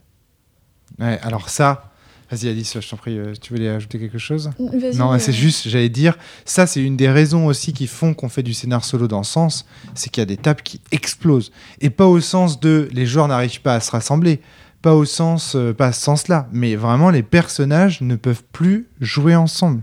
Et c'est pour ça que dans, dans Sens Mort, je m'attendais à ce que vous disiez ça, parce que c'est vraiment un truc qui arrive dans Sens Mort, je trouve. Il y a une façon de voir l'Empire et la résistance dans, dans, Sens Mort qui peut complètement vriller. Et j'ai par exemple le cas de Cédric, qui, euh, qui, euh, qui fait du sens euh, sur l'île avec sa table de joueurs, où vraiment la table est coupée en deux. Avec, il y en a qui veulent, en gros, enfin, je, résume à gros traits parce que je me souviens plus exactement des enjeux de la table, mais en gros, c'est il y en a qui veulent raser Séléné, tu vois, détruire en fait complètement Séléné. Il y en a qui disent non, non, il faut la sauver, tu vois. Il y a une, une espèce de position radicale. Il y a une radicalité en fait que Sens peut amener chez certains personnages. Je parle pas des joueurs, hein, mais souvent c'est un peu lié parce qu'on est dans- on a Oui. affaire à des simulacres. Il y a une radicalité que Sens peut amener parfois, à la fois en termes de frustration, en termes de de- d'histoire, qui fait qu'il y a des tables qui peuvent ré- radicalement plus jouer ensemble. Quoi. Et donc du coup, à ce moment-là, on finit la campagne avec une table d'un côté et une table de l'autre. On, sp- on appelle ça des splits, quoi. on split la table, quoi. Mhm. Li- littéralement. Surtout dans la, la façon dont. Surtout là, ça, c'est propre à Sens, qui est souvent un univers assez manichéen, ou en tout cas qui se donne initialement pour manichéen, Ouais. euh, mais dans lequel en réalité les positions philosophiques de chacun font qu'il y a un moment tu peux dire ben, peut-être que Miphos, euh, voilà quoi. Enfin, Ouais, alors Miphos, c'est difficile à défendre. Il y quelques- euh, il y en a quand même- quand même quelques- quelques-uns, quelques-uns Ça, qui- qui- ça dépend d'à quel point on Quand le tu connaît. commences à de- défendre, voilà. tu tombes sur la respiration et t'arrêtes de défendre. Ouais, mais bien avant ça, tu vois, sur Renaissance, il y a des gens qui. euh, Mm. Et puis voilà, c'est l'histoire de l'humanité. hein, le nombre de gens qui ont préféré choisir le pouvoir euh, par rapport à toute, toute forme de justice. Il n'y a, pas- y a pas qu'en jeu de rôle que c'est vrai. hein. Alors, est-ce que ce genre de scénar solo, est-ce que quelque part, c'est pas un peu un échec de sens? Est-ce que c'est pas un peu le choix de l'échec Enfin, le solo. Je hein? troquerai absolument pas ma, ma, ma fin de néant pour une fin de néant avec l'équipe euh, en- avec l'équipe entière. Non, définitivement pas. Ouais. Ah ouais. Pour moi, c'était pas un échec. C'est aussi parce que ça t'a permis d'être véritablement euh, le héros de l'histoire. Alors, ça, un, c'est un héros vraiment qui souffre, hein, mais, et qui, qui- qui est un héros euh, dont le- on peut se demander si c'est pas le méchant, mais enfin c'est compliqué. Mais euh, ça permet de mettre le focus sur un personnage euh, Oui, aussi. mais c'est j'ai j'ai vu du coup euh, chaque chaque anonyme de chaque école que je laissais derrière moi et à chaque fois c'était enfin c'était terrible. Hmm. C'était juste un déchirement à chaque fois et et moi je repartais avec euh, la pierre et, et, et, et, et- et la rune volée à l'intérieur, quoi. Oh. C'était. Et comment ça s'est fini avec la 6 Du coup, je suis curieux. Est-ce soit chez. Euh, comment ça s'est fini avec la 6 Euh, Alors, faut voir que avant que ça, que ça split, euh, vous étiez très, très euh, déjà vindicatif contre lui. Euh, Ton personnage n'était pas le plus, euh, le plus vindicatif à son égard, mais euh, tu, Un pour moi, il y avait une sorte de deal quand même tu- tu lui- avec. tu- on sentait que tu lui que ouais t'étais déjà en train de tu savais qu'il y avait un problème et tu acceptais de signer un pacte avec celui que, dont tu te doutais qu'il y avait un diable derrière je savais pas encore vraiment comment ça se passait mais tu avais compris qu'il y avait un problème et étais en train t'étais en train d'activement accepter de euh, travailler avec lui Je l'ai gardé cette thématique euh, du pacte. oui, oui, clairement. Et, et à la fin, donc à la fin de, de Néant, euh, donc Classis les a ramenés, euh, donc après la fin de l'entraînement, la fin de ça, il les a ramenés faire face à l'aiguilleur dans le fragment de l'aiguilleur. Euh, le combat a eu lieu avec Classis d'un côté, l'aiguilleur de l'autre, euh, euh, cédant. Euh, vous avez affronté l'aiguilleur. Enfin, toi, du coup, mais l'équipe avec. Euh, et quand l'aiguilleur est tombé, le masque de Classis est tombé. Enfin, l'aiguilleur a disparu, Classis est tombé. Le... Bien Et sûr. euh, il a fait son, son speech final. Et Surprise Surprise par l'identité de l'aiguilleur C'est une, une théorie théorie, ouais. de sens renaissance qu'on a faite à Akina. Ok, ouais, très bien. Très, très bien. Non, Donc pas c'était- Akina. euh, Si, c'était après Akina. Mais vous aviez pas entendu parler de Classis à Akina Si, On a doute. parlé de Classis euh, juste, euh, juste après avec Soren. Après le scénar d'Akina, on, en a parlé. Euh, En tout cas, Qu'est-ce que vous aviez comme qui- trace euh, pour mener à Classis Je me rappelle plus. Moi, il me semblait que c'était euh, à Iceal, après Iceal, parce que Iceal est inter... enfin, à Iceal, Classis est intervenu pour remettre un petit coup dans l'enquête, euh, ce qu'ils étaient en train de piétiner. Il est arrivé avec des, des, des bottes de cow-boy, il a fait Qu'est-ce que vous foutez? Allez par là, en gros, hein, je résume. Ouais, Euh, et, euh, classique, du coup, ils, ont, ils se sont demandé qui c'était que cette personne étrange. Ils ont été demandés à Soren, tu as utilisé un fait de cellulis pour dessiner. Euh, Ah oui, pour être capable de redessiner le visage de Classis qui n'avait pas été enregistré par vos respioïdes. Du coup, Soren l'a reconnu et Soren vous a dit euh, qui c'était que cet individu étrange. Et alors là, Donc, très bon exemple d'utilisation d'effets de cellules. Et, euh, et à ce moment-là, vous avez commencé à faire des liens avec le type bizarre qui vous avait attaqué euh, en, en kabuki. Enfin, euh, en à tout cas, ça, ne- ça ne- clairement, ça ne t'a pas surprise puisque tu, tu te doutais. Voilà. C'était jubilatoire, en fait. Ouais, de savoir que de dire Enfin. je savais. ok, d'accord, très bien. Mm. Je sais, Euh, plus, je sais plus ce que tu lui as dit exactement à la fin. Il y avait, un- il y avait eu un Je me- moment je me fort souviens plus non plus, de- euh. de- de- d'acceptation de ce qu'il était, de d'accepter le fait de le tuer, de d'accepter son à la fois son sacrifice et de comprendre que c'est un monstre. Ça c'était c'était beau, c'était beau. on n'a plus les enregistrements. Mais on n'a plus l'enregistrement, il s'est perdu. Parce qu'on enregistre aussi toutes nos parties, mais il y a certains bouts des fois qu'on perd. Euh, c'est triste. Antoine, Antoine euh, euh, que penses-tu que les scénars solo apportent à ta campagne à titre personnel? Euh, moi, clairement, c'est euh, les liens avec les PNJ. hein. C'est-à-dire, C'est ça. ouais. Nous, on appelle ça sans PNJ. euh, tout au long de l'aventure, euh, les bugs, les trois bugs sont constamment avec minimum 5 PNJ. Il y a Fluvius, je dois jouer Fluvius, Wilfried. Enfin, il est plus là maintenant, mais euh, euh, il y avait Gladius, il y avait Maria. Je, je dis que des personnes qui sont plus là, c'est triste. Mais euh, Il y avait Chrysaor, merde, Ça, encore. ça, c'est seulement quand ils sont pas en mission. Gladius et Non, Maria non, non. les Alors moi, je mets un point d'honneur dès le début. Là, j'ai une deuxième table de sens qui s'est lancée où ils sont que deux joueurs. Et je mets un point d'honneur à ce que Maria parte en mission. Pour moi, Maria a un passé euh, militaire, même si euh, c'est une résistance, c'est un passé Mhm. militaire. Euh, pour moi, c'est la fille de Finger, adoptive. Pourquoi pas? Elle peut partir en mission. euh, ça n'empêche. C'est bien, j'aime bien, j'aime bien cette idée-là. Euh, Et les solos, ils doivent servir à ça. Pour moi, c'est vraiment à développer des, des Oui, PNJ, mais à un point ouais. hyper fort. Moi, à ma table, quand Soren est morte, le joueur a pleuré. Quoi. Ouais, Quand Finger tue Soren, les gens ont chialé. Quoi. Enfin, ça, Donc, quand toi, Maria a disparu, c'était horrible. Quand Michel s'est fait torturer, Ma- Maria, les gens pour moi, un- Maria, pour moi, là, c'est une bonne idée parce que c'est un personnage avec lequel j'ai eu toutes mes tables Michel beaucoup de problèmes hein. à créer du lien. Euh, alors, euh, l'amener en mission, éventuellement, ouais. Donc, nous, on sait que c'est avec. Soren surtout qu'il y a des problèmes pour euh, créer du lien et tout. euh. Soren, moi, ça marchait plutôt bien parce que je faisais Parce des que discussions, écouté les à- podcasts et que des tu discussions sais, à Aqua mais, City je te de, de 5 heures avec elle où elle est relativement honnête. euh, Oui, voilà, c'est ça. Mais tu vois, encore une fois, parce que tu as écouté les podcasts et que tu savais que ce problème pouvait Oui, surgir, non? en, en- en étant prévenu Bah, voilà. et en faisant une Soren qui ne fait pas que, il y a des choses qu'il vaut mieux ne pas savoir Mmh, euh, ouais, sans expliquer ce qu'elle dit. Voilà, c'est- Mm. Et en. Ouais, enfin. Ah, moi, avec Soren, j'ai fait un trio, donc un solo trio. hein. Quand je dis trio, c'est un solo en fait. c'est compliqué. Ouais, c'est compliqué. Euh, à. Paris, où Soren et Gladius viennent sauver les bugs mhm. du, au- en haut de la tour Montparnasse, euh, où ils sont aux prises avec une trentaine de quadrillas. Oh Et avec déjà des grosses pistes sur les rituels sétentriens, où Mm. Soren euh, gonfle euh, l'épée de Gladius tu vois, en lui parlant, en chuchotant. euh. Ah, Euh, d'accord. et donc il y a déjà ce rapport-là, c'est-à-dire euh, ils sont là, ils sont dans les missions, ils s'attachent et ils prouvent leur valeur et leur attachement. euh. Et puis il y a les petits audios aussi que je fais qui vraiment, aident beaucoup. euh, L'idée en fait de tes scénars solo, c'est vraiment de faire en sorte que les PNJ soient plus développés, Ah ouais, ouais, euh, ouais. avec, en, bien sûr, en lien avec les personnages. Mm. C'est-à-dire que les liens entre les PNJ et les PJ soient beaucoup plus développés. Ah ouais, ouais, ouais, c'est le but. Ok. Moi, c'est pas du tout ça mon but dans les. Et les secrets, les secrets. hein. C'était pas non plus mon but. euh, Alors, vas-y, donc présente euh, François. C'est quel est ton but Euh, alors dans les Moi, pour moi, c'était vraiment de faire vivre d'autres euh, d'autres histoires euh, à certains personnages. Euh, après, dedans, il peut y avoir des, des liens accentués euh, à certains PNJ, euh, créer des PNJ aussi. Mais les, quand j'apporte des PNJ supplémentaires, j'essaie de le faire avec toute la table en même temps, en général. Quand, quand j'essaie de renforcer le lien avec les, les PNJ, je le- je je l'ai toujours fait avec toute la table. Bah, je sais que par expérience, un euh, joueur pourra pas développer autant de- d'intensité de, lien Ouais, avec tous les PNJ. Clairement, Donc clairement. euh, voilà. Bah, après, euh, oui et non. euh, t'as- tu as fait euh, avec Étienne euh, des, euh, au, moins un gros scénar euh, avec. Soren en discussion.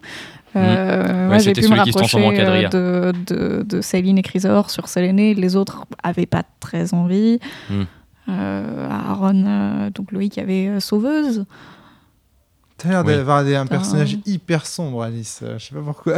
Quand je vois les PNJ dont tu te rapproches, la façon dont tu résous les, Je, les je ne suis pas mort chaos, ce Alors. n'est pas vrai. elle, elle- elle se reconnaît comme étant euh, l'héritière de Finn Longfinger. Euh, Yes. Elle est devenue euh, du coup euh, un des membres honoraires, euh, voire euh, la plus euh, réputée euh, de la secte de Kafka. euh, en même temps, euh, j'en connais que deux. Oui, oui, il y en a deux sur Séléné que tu Ah. connais. Euh, Il y a, euh, enfin ouais, euh, bon. Ça envoie de la godasse, quoi. T'as as, eu évidemment beaucoup d'interactions avec le fragment de buveur quand tu étais sur Séléné, donc bon. ça- Très bien, très très bien, très très bien. Et donc du coup, tu disais pour les scénars solo, donc l'objectif pour toi, c'est avant tout d'explorer des zones D'explorer des zones qui pour sont. le joueur uniquement, tu dirais. euh, ou pas comment ça pour le joueur C'est-à-dire euh, le solo, ça sert à faire explorer euh, des zones du jeu à un seul joueur ou à une seule joueuse particulière. Et euh, tu vois, non, j'ai- pas. Oui, bah, ça, peut, ça effectivement être des thématiques. euh, C'est-à-dire que je vais, je vais pas, je vais faire jouer n'importe quel scénar euh, à n'importe qui, effectivement, dans l'idée. Euh, Mm. J'essaye de, de prendre des Est-ce scénarios. que tu écris ton solo avant de savoir pour quel joueur il va être, ou est-ce que tu écris ton solo spécifiquement pour le personnage d'un joueur donné? Je, les ai, peut- je les ai toujours écrits euh, en prenant en compte qui c'était qui allait le faire. Voilà. Ça, c'est un élément essentiel du scénar solo, à mon avis, Mm. qu'il faut dire. C'est que, et ça, je pense que c'est quelque chose qu'on a tous en commun autour de cette table, j'imagine, c'est l'idée que quand on écrit un scénar solo, on le dédie à un personnage.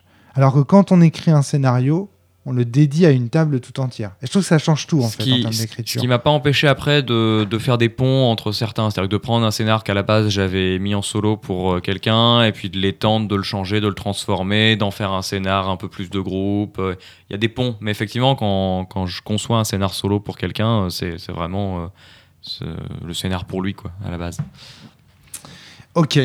Alors moi, deux, je peux, je peux dérouler mes, mes, Oui, mes raisons. oui, Ma vas-y. première raison, moi, il y a un truc que je kiffe à fond dans les films, les jeux vidéo, c'est le côté euh, quand dans un jeu vidéo, j'apprends un petit détail de l'histoire qui est de la nature. Pendant qu'il se passait ça dans la grande histoire, il se passait ça dans la petite, et ça explique pourquoi à un moment donné, tel personnage dans la grande histoire a fait ceci ou fait cela.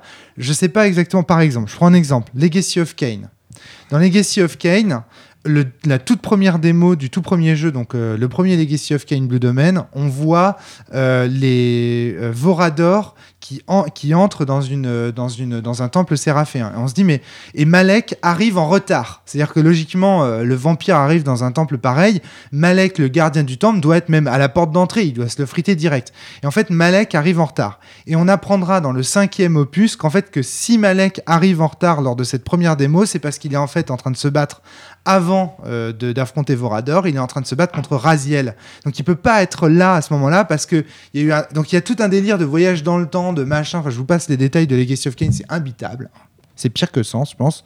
Donc, euh, du coup, en fait, euh, il- il- c'est-. Mais on apprend ça dans le 5. Et j'avais kiffé ce moment de dire Ah, s'il arrive en retard à ce moment-là, c'est un truc qui, qui avait couru. Je me dis Mais pourquoi Pourquoi? Et voilà. Le scénar solo, pour moi, c'est le plaisir que je ressens à donner une information à un joueur. Lui, il saura. Quand l'événement va avoir lieu, il saura pourquoi à ce moment-là, il se passe ceci ou il se passe cela.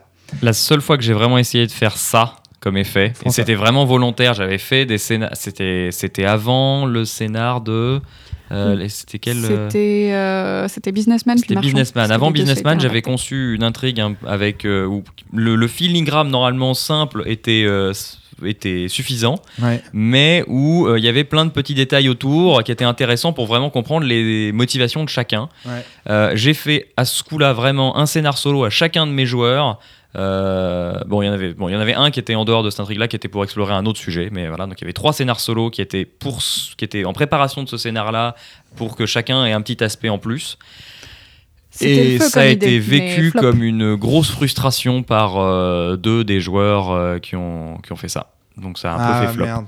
Parce qu'ils ils voulaient avoir les infos des autres euh, et Ah oui, la communication s'est pas bien faite et donc Ils étaient, C'est- ils étaient presque jaloux qu'ils aient des informations que dont on ne disposait pas, c'est ça c'est ça. C'est c'est des c'est une idée que je trouve super cool aussi, mais voilà, tout le monde n'apprécie pas forcément. Ok, bon, alors moi je raconte mon expérience du truc. Mm. C'est- C'est euh, donc Non, Thomas, juste. euh, c'était Thomas Poussou qui avait fait ça dans la campagne qu'on avait faite de Sens Renaissance avec Benoît. Mhm. Euh, c'est qu'en fait, il avait dit dès le départ, dans le scénar solo de Benoît, le tout premier de son personnage, que les quadrillas étaient, les quadrillas Rebirth, c'était les alliés de Soren. Mhm.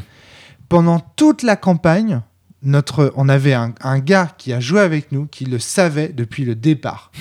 et quand il le révèle, il y a un côté, tu revois toutes les actions qu'il a faites et tu te dis Oh, mais what the fuck, mais tellement. Et donc, Mm. Thomas Poussou, ce jour-là, avait réussi à mindfucker l'auteur du jeu. Je m'y attendais tellement pas. C'est-à-dire, Thomas, il a, il a fait le truc de ouf. Je m'attendais tellement pas à ce qu'il nous fasse ça. Et ça, ça a été raconté dans les podcasts de la première ou de la deuxième saison, je ne sais plus. Le moment où Benoît déclare, en fait, devant tout le monde qu'il est au courant de ça, j'étais là, mais. Oh, c'est trop génial, quoi. Donc, ça, ça a été. ré- Je sais que ça a été au moins réussi une fois par Thomas Poussou, tu vois. euh, Mm. à- à- à ce Ah mais je dis pas que ça peut pas être réussi, hein, je dis juste Et- que c'est c'est pas forcément bien reçu par tout le monde. Voilà, c'est ça. ouais. Ça, Oui. bah, ça peut rater. Ouais. C'est un C'était peu vraiment une problématique de, de table euh, chez nous. euh, C'était pas. Antoine, est-ce que ça t'est déjà arrivé d'avoir des, Ouais. des cas un peu Bah là, je pense au, cadre- au bug quadrilla. Euh, moi, à ma table, c'est dans les solos qu'il commence à parler avec des quadrillas avant de se transformer. Donc, euh, il, il cache quelque chose pendant un tiers de la partie de Renaissance. Donc, euh, ça permet de développer ça. euh, je pense à quoi? Ou Moi, dans les solos. Alors après, il faut voir les solos aussi. euh, moi, j'aime bien les mettre euh, en même temps. C'est-à-dire, en fait, quand dans la timeline, je considère Ah, que tous les solos se passent en même temps. en même temps. ouais. Ça, c'est- Et ce qui fait que, euh, en général, j'écris pas trop les scénarios, mais j'écris euh, le pitch, quoi, le synopsis, le truc. Est-ce que tu peux avoir des incohérences? Du genre un personnage? Parce que moi, je faisais ça. Non, parce que je fais très attention à faire jouer. euh, C'est moi qui choisis qui va jouer en premier, les solos. Parce que je sais à peu près quel est- va être l'élément déclencheur. Hmm. Alors moi, qu'est-ce qui va c'était. se passer. et Ok. voilà. Moi, c'était bourré, juste. euh, moi, c'était bourré d'incohérences, en fait, mes solos comme ça. C'est-à-dire qu'en fait, euh, bah, du coup, lui. En fait, si on avait bien réfléchi, donc les quatre histoires se passaient en parallèle, mais du coup, lui, il pouvait pas être avec lui vraiment, mais c'est pas grave, on disait qu'il était quand même, etc. Et là, vraiment, quand tu fais ça, tu explores la malléabilité du contenu fictionnel. hein. Là, euh, tu dis, ok, le jeu de rôle, c'est vraiment. euh, Il y a des personnages qui sont à la fois là et pas là. Enfin, il y a des personnages, c'est carrément des, des chats de Schrödinger, quoi. Et y compris des, des personnages joueurs, tu vois. Et en fait, on s'en fout. Et ça, il y a que le jeu de rôle. Dans le- Tu vois, il y a que le jeu de rôle qui nous apporte cette espèce d'effet. En même temps, il y a un côté cohérence de ah, il savait depuis le départ. Et en même temps, quand la cohérence elle est pas là et que c'est le bordel, bah on pardonne au réalisateur, au meneur de jeu. Alors que dans une série, on pardonne pas quoi. Quand il y a une cohérence, on écoute les fans des séries, ils sont là, oui, incohérence, euh, ça gueule sur Internet, les gens sont pas contents, on, ça, ça se pardonne pas. Alors qu'en jeu de rôle, on le pardonne. Je trouve que c'est intéressant de voir aussi là une spécificité du média à travers le scénar solo. Il y a quelque chose qui fait que, bah, on- en fait, on, on se donne des droits, il y a des possibilités. euh, Pas certain que ce soit le cas pour tout le monde. C'est ouais. ça. Ouais, ça- ça- Je- ouais. Je veux pas en je, dire je plus. crois que mais François ouais. a pris des shitstorms en débrief. Ouais, d'accord. Parce qu'après, il y a- je sais que dans le comics, ça se fait beaucoup, ça aussi. dans le comics, euh, toi qui connais pas mal les comics français, je crois Ouais. que Je suis pas un expert. hein. non mais les autres, tu vois, les- quand un auteur écrit, il peut en avoir un peu rien à foutre de ce que l'auteur En général, c'est quand il inscrit directement son comics dans une continuité différente. Voilà, c'est ça. ouais. Dans ce cas-là, il dit que c'est pas la même histoire, euh, Mais concrètement. pour autant, c'est le même personnage. Oui. Et en jeu de rôle, il y a un peu ce côté-là mais aussi. tout comme on peut faire une fanfiction. Oui. C'est un peu une fanfiction, mais qui est euh, sortie par le même auteur, quoi. C'est dans le... Et alors, est-ce que le solo, vous le prenez comme une fanfiction ou vraiment non comme une Non, ça se passe dans l'histoire. Ça se passe dans Ah l'histoire. c'est important que ça puisse avoir un impact sur l'histoire principale. Est-ce que vous parleriez de, petite histo- de la petite histoire pour les solos non. et la grande histoire? Bah toi, je sais que non, puisque toi, ton Il faut distiller des secrets, c'est très important. Ah. Ça, il faut le faire, il faut le faire. Mettre des petits secrets, des pièces de puzzle, et ensuite vous regardez ce qui. S'ils se rappellent de rien, tant pis pour eux. Ouais. Tant pis pour eux. Ouais. Et voilà. Et sa- sachant que les solos, euh, j'ai interdit de, de donner les audios des solos aux autres. C'est-à-dire, ils doivent en discuter avant. Il y a un briefing. les audios des solos. C'est-à-dire les audios, les, les solos sont enregistrés. Oui, ce que j'appelle les audios des solos, c'est Ah, le voilà. zoom quoi, posé sur la table, on enregistre. Et, euh, et je, donne, je les donne ces fichiers, mais ils n'ont pas le droit de les écouter. euh. Est-ce que Ah. tous ces Mhm. audios, tu les as gardés? Ouais, j'ai tout, j'ai tout. Nous aussi, on a tous les enregistrements de notables, hein, si jamais ça t'intéresse un jour. C'est du Après, non, mais en fait, euh, je me dis, c'est pas moi que ça va intéresser, mais c'est des gens comme Valentin qui veulent faire des études en fait d'une campagne concrète, d'un linguiste en fait, qui Ouais. voudrait étudier le jeu de rôle sur le plan linguistique. Le fait d'avoir des échantillons de campagne complète avec Mais, les euh, débriefs en podcast et compagnie. Mais moi, ça m'intéresse de- d'écouter des de podcasts ouf. de, table euh, autres, hein, quand tu les sortiras. Enfin, pas les podcasts, je veux dire les enregistrements. Euh, Euh, s'il ouais, y a moyen. C'est pour ça que je les diffuse pas parce que les enregistrements, c'est. Non, mais c'est- Tu sais comment ça se passe à Non, il y a des trucs privés qui sont dit. Ouais, évidemment. ouais. Mais si. Non, mais euh, c'est- c'est ouf quoi d'avoir ça. De, Bah, pour nous, ce pour nous, c'est cool. hein. Pour nous, c'est si, cool. hein. Si c'est si c'est vraiment inécoutable, c'est dommage. Mais non, non, euh, il y en a un qui est posté sur le forum sans faire exprès. Je m'en suis rendu compte qu'il y en avait un. D'accord. À vous de chercher que- sur le thread de la citadelle. Parce que je pense qu'on on verrait des. Sur le forum de Enfin, Sens, je, je pense Ouais. que je pourrais y trouver des, des manières de, de, de décrire les choses, des manières d'apporter les choses, des manières de jouer des Ouais. personnages qui sont différentes. Même si on joue au même jeu, on n'a pas forcément la même pratique, les mêmes méthodes, etc. Et dans ces choses-là, il y a sûrement des choses euh, dont on pourrait C'est euh, pour ça que vous écoutez des quoi. parties enregistrées en fait. C'est pour voir des, des pratiques euh, effectives de jeu Mhm. euh, d'autres. Moi, ça m'intéresserait. J'ai pas encore eu le loisir de le faire, mais ça m'intéresserait vraiment. Moi, je me force à pas le Euh, faire parce que et- j'ai l'impression que ça va me forcer à jouer d'une manière. tu vois, J'ai l'impression de ça va m'empêcher euh, ouais. de faire d'être libre. À notre table, c'est c'est moi qui ai lancé l'idée d'enregistrer, mais c'était pas du tout C'était pour, pour ça. éviter des prises de notes Euh, que- C'était pour éviter des prises de notes Ouais. En fait, euh, au départ, je prenais quasiment tout en note. Et Mais donc, tu réécoutes moment, audios, du coup. Oui. Parce qu'il y a beaucoup de joueurs qui réécoutent pas les audios, hein, ils s'en foutent. Et, euh, et oui, et par contre, euh, les autres joueurs de, de la table, ils voulaient pas du tout que ce soit diffusé. Ouais. euh, et Oui. même moi, il y a des trucs où juste non. Non, mais pas. Oui. Après, c'est une question de confiance, ouais, voilà. Euh, C'est intéressant. On pourrait prendre un extrait, tu vois, un extrait qui est en jeu. Un petit montage, et puis hop, voilà. c'est pas- ça passe. Ouais. Mais là, Mais, pour le, mais pour le Et linguiste. puis du coup, d'un où il n'y a pas ceux qui veulent pas que ce soit partagé. Parce que le linguiste, ce qui l'intéresse, c'est de voir aussi les choses qui se disent en dehors. Enfin, l'anthropologue. On peut Mm. imaginer un anthropologue qui prend le jeu de rôle comme. euh, comment on appelle ça? Champ d'exploration? Non, comment on Mhm. appelle ça? Comme terrain. Ouais. Le jeu de rôle comme terrain. euh, et donc, du coup, euh, qui, euh, qui, qui décide d'écouter ses enregistrements en mode ben voilà, je vais voir quelle dynamique. euh. Là, c'est ultra précieux, quoi. Moi, j'écoute pas des enregistrements de parties parce que je trouve ça chiant. Ah, mais c'est chiant à écouter, on est d'accord. Ouais. hein. C'est très chiant. ouais. D'être- C'est très très chiant. Faut mais faire autre chose en fait en euh, même temps. Ouais. ça, Quand c'est notre table, ça va. Parce qu'on connaît les gens, euh, il y a des petits des private jokes, des trucs qu'on comprend. Et Mais même quand c'est hein, pas notre même, table, c'est quand euh, même plutôt chiant même quand c'est sa propre table. Ah ouais Enfin, ouais, il y, a des, il y a des morceaux qui sont très bien et où on a envie de les réécouter des fois parce Ouais. que c'est un passage intense, voilà. Mais, euh, une des. Ouais. mais sinon. Le euh, fait d'écouter des parties comme ça et de trouver ça chiant, c'est une des raisons qui m'ont fait écrire le Maelstrom. Je voulais Mm. comprendre pourquoi est-ce que quand je faisais une partie jeu de rôle, ça m'intéressait, ça m'amusait, je trouvais ça fun, et que quand je la réécoutais après, je trouvais plus ça fun. Quoi. Mm. Et j'étais tombé sur un, sur un enregistrement, on entendait Pascal Boniface, le, le président euh, de l'IRIS, qui disait euh, en fait, c'est comme les que, ça, que ça- ce genre de phénomène avait lieu aussi pour les matchs de foot. Que les gens en fait qui enregistraient sur des cassettes vidéo des matchs de foot qui avaient lieu. euh, bah en fait, quand ils les regardaient, Pas en live. Ça pas en live, bah, ça, ça marchait moins bien. Quoi. Mm. Ça, ils avaient la sensation que leur encouragement servait à rien. euh, Hmm. Enfin, il y a quelque chose comme ça. Donc, euh, et j'avais trouvé ça intéressant. J'avais le parallèle intéressant. Je me suis dit, tiens, voilà. Et c'est à cause de, à cause de ça. On s'éloigne un peu. On s'éloigne un petit peu des scénars solo. Euh, autre élément que je voulais vous dire, c'est que moi, le scénar solo, ça me sert. En fait, euh, je remarque que si tu fais une collectivité, si tu re- rejoins une équipe et qu'ils n'ont pas vécu des choses séparées, il y a quelque chose du maelstrom qui marche moins bien.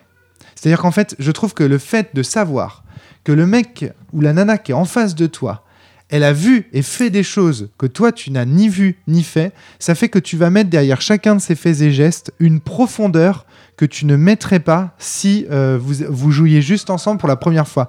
Ouais, je suis d'accord. Ouais. Tout à fait. on entend hurler à côté, il faut une partie d'un jeu euh, innommable. Mais euh, voilà, c'est. Enfin, et moi, c'est aussi pour ça que je fais des scénarios solo, c'est pour donner de la profondeur à mes, à mes personnages. Comme ça, je, je, je, je me- je suis sûr que derrière chaque fait et geste, on va, on- il va se dire Mais est-ce que c'est pas parce qu'il a fait un scénario solo et qu'il a pas fait ça, fait ça, fait ça? Moi j'ai une question. Euh, avant de jouer à Sens, j'avais jamais entendu parler de solo. Euh, Est-ce qu'il y a d'autres jeux qui, qui sont plus vieux que enfin, Tu t'es inspiré d'autres jeux Alors, ou... Les scénars solo, c'est un mot que c'est un terme euh, que moi euh, je n'avais jamais entendu au-delà de mon groupe de joueurs et qu'on a inventé en après avoir joué à un jeu qui s'appelle Star Ocean 2, qui est un jeu The Second Story. Le jeu vidéo sur Play- le jeu vidéo. Ouais, d'accord. dans lequel, en fait, quand tu arrives devant les villes, tu peux appuyer sur carré et déclencher une quête solo avec euh, le personnage de ta de ton équipe. Et du coup, tu peux aller avec ton personnage seul, tu peux aller voir les trucs. Et en fait, moi, en fait, quand je suis arrivé dans mon groupe de joueurs, j'ai commencé à parler de scénar solo en référence à Star Ocean 2 The Second Story. Parce que dans Star Ocean 2 The Second Story, quand tu appuies sur carré, c'est écrit solo. Mhm. Et donc, euh, c'est c'est- le mot concrètement vient de là. Mais après, j'ai appris qu'en fait, non, non, non, non, il y Ça avait plein. s'utilise aussi. euh, Exactement. Il y avait plein de joueurs de jeux de rôle qui employaient ce terme, donc c'est, c'est, ça a été match à ce moment-là, euh, etc. Et moi, j'ai commencé à le faire dans Les Chevaliers Zodiac, qui était mon premier, mon tout premier jeu de rôle, euh, mon tout premier RPG, qui était, dont le système était inspiré de vampires. On lançait des pelletés de D10 en faisant des, en gueulant les noms des attaques. euh, Attends, voilà. je t'arrête deux secondes, mais en fait là j'ai un doute. C'est pas écrit dans le livre Sens Renaissance qu'il faut faire des solos? Si, si, si, si, je crois que c'est. ailleurs. Je Dans, sais plus. dans- non, dans Mort. C'est dans, dans Mort, c'est écrit. Il me semble pas que ce soit écrit dans Renaissance. Mais là du coup j'ai un doute, j'ai l'impression que c'est pas écrit du tout. Dans, Mort, les c'est écrit. Dans Mort, c'est ça. écrit, ça c'est sûr. C'est écrit et c'est même écrit que ce serait bien que euh, Ouais. d'aller vers les exorcismes soit motivé par des motivations personnelles euh, qui ont été créées au fur et à mesure euh, de- d'interactions hors des scénars Ouais. principaux. Alors, Euh, c'est c'est dit. Ça, c'est dit. effectivement, les scénarios solo, c'est quelque chose qu'on a commencé à faire qu'à partir de Sens Mort à ma table. Après, de là, je crois que. enfin, moi, Je suis pas sûr que ce soit écrit dans Renaissance. Voilà, il me semble que dans. Alors, bon, euh, là, je sais pas. Pour la réédition et tout, je sais pas ce que j'avais fait, est-ce que je l'ai mis dedans ou pas. Je m'en souviens plus, honnêtement. Mais euh, ce serait bien de le faire des renaissances. Parce qu'en oui. fait, moi, ce que j'avais découvert, c'est que si tu faisais des scénars solo, et là, tu vois, pour mon prochain jeu, Trip to Sky, je suis en train de travailler à fond sur le- la façon de faire des scénars solo, parce que. Enfin, de faire un scénar solo, juste un, au tout début avec le personnage. Parce que à partir du moment où il y en a qu'un, même s'il y en a qu'un seul, c'est parti, quoi le maelstrom se met en route, les gens se disent mais qu'est-ce qui s'est passé pendant son scénar solo? Est-ce que euh, il ou elle a fait des choses intéressantes que je, que- et du coup ça ça engendre en fait des questionnements et encore une fois ça intensifie, ça amplifie les gestes, les faits et Et gestes. le Vademecum, ça, ça découle un peu de ça, non J'ai l'impression du scénars euh, d'intro, tu veux Eh- dire? Enfin, eh les, les- les écrans Non, mais même d'avoir euh, son perso avec ses révélations. Voilà. euh, Ah oui, il y a un maelstrom complètement différent. Exactement. Enfin, nous, quand on a fait un débrief, d'un débrief de Vademecum, moi je m'en suis pas rendu compte Oui, en c'est un tant que complètement MJ. asymétrique. Ouais. Mais ouais, chaque, un grand intérêt. les quatre personnages avaient une expérience complètement différente du jeu, mais vraiment Oui, oui. complètement Ouais. différente. Exactement, c'est exactement, ça vient de là, c'est-à-dire qu'en fait, euh, euh, en donnant, euh, encore une fois, motivation du maelstrom, en fait, moi, je- moi j'ai toujours vu le jeu de rôle comme ça, c'est le but c'est de susciter un maximum de questionnements, d'inviter les gens à faire des propositions et euh, d'avoir le plaisir qu'elles soient validées ou invalidées par le reste de la table. Mm.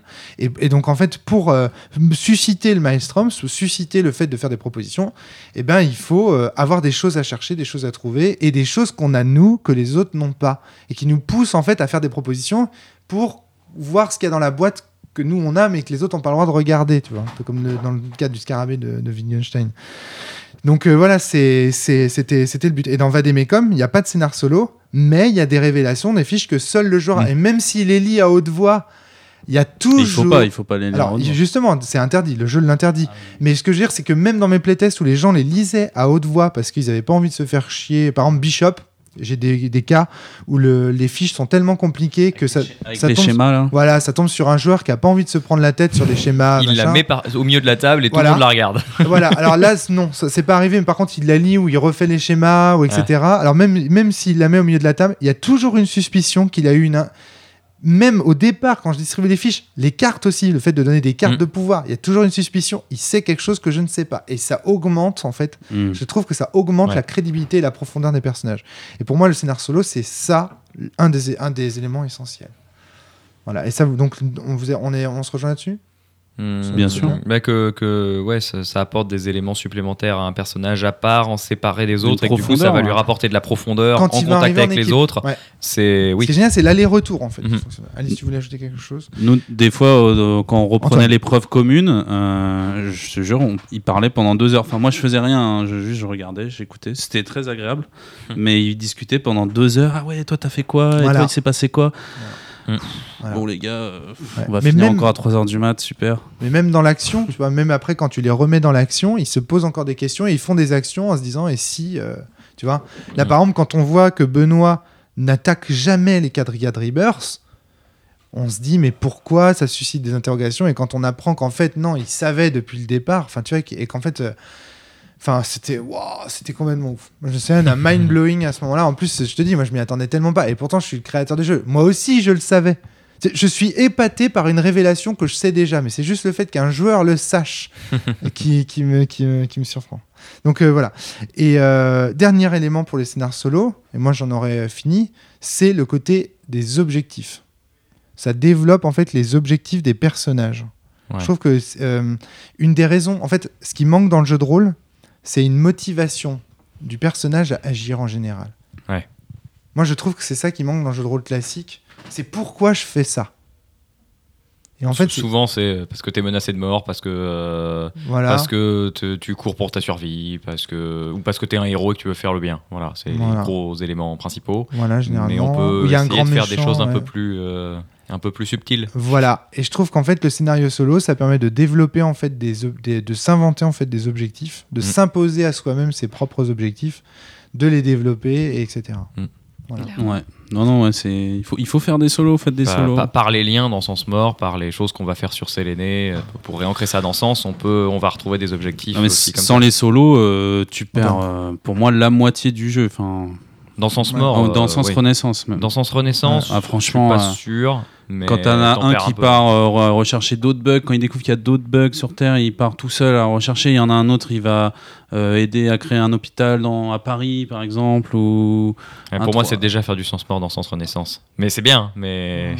Ouais, ben, après, on avait. Après, moi, je fais du sens mort dans tous sens. Donc, Ouais. euh, c'est mon but qu'ils aient un Mais petit peu, que ça soit tragique. D'accord. Alors, C'est bien aussi. Ah pour préparer les solos, est-ce que vous avez des, des, des choses, des techniques euh, pour, les, pour les MJ qui nous écoutent, euh, qui, est-ce des conseils euh, particuliers? Est-ce qu'il faut, tu vois, par exemple, toi tu disais distiller les secrets, donc. Ouais, alors, d'ici les secrets, moi, j'aime bien le in media res, j'adore. C'est-à-dire, euh, ça commence tout de suite. euh, Comment t'écris? Ton solo Comment tu l'écris concrètement? Tu- Ah, Comment je- tu prépares? En général, ça commence avec de la musique. Tu te mets une musique et tu te dis ouais, je vais faire ça. Quoi. Moi aussi. Hein. En général, je pense au joueur. Je pense à ce qu'il aime, ce qu'il aimerait. Le joueur ou le personnage? Le joueur. C'est le même. Le joueur et le personnage, Ah. c'est les mêmes. Ouais, justement, c'est Mm. intéressant. Faut le dire. Et euh, ouais, à faire plaisir. Je pense qu'il faut penser à faire plaisir aux joueurs, je pense. Donc On sait ce qu'ils attendent en général. Est-ce qu'ils veulent. Ouais, il y en a, ils sont frustrés, ils ont pas de bagarre. Il y en a, ils veulent euh, faire un truc un peu social, peut-être, j'en sais rien. ou- Donc tu dirais que plus encore que dans un scénario collectif, dans un scénario solo, le meneur est à disposition de son joueur?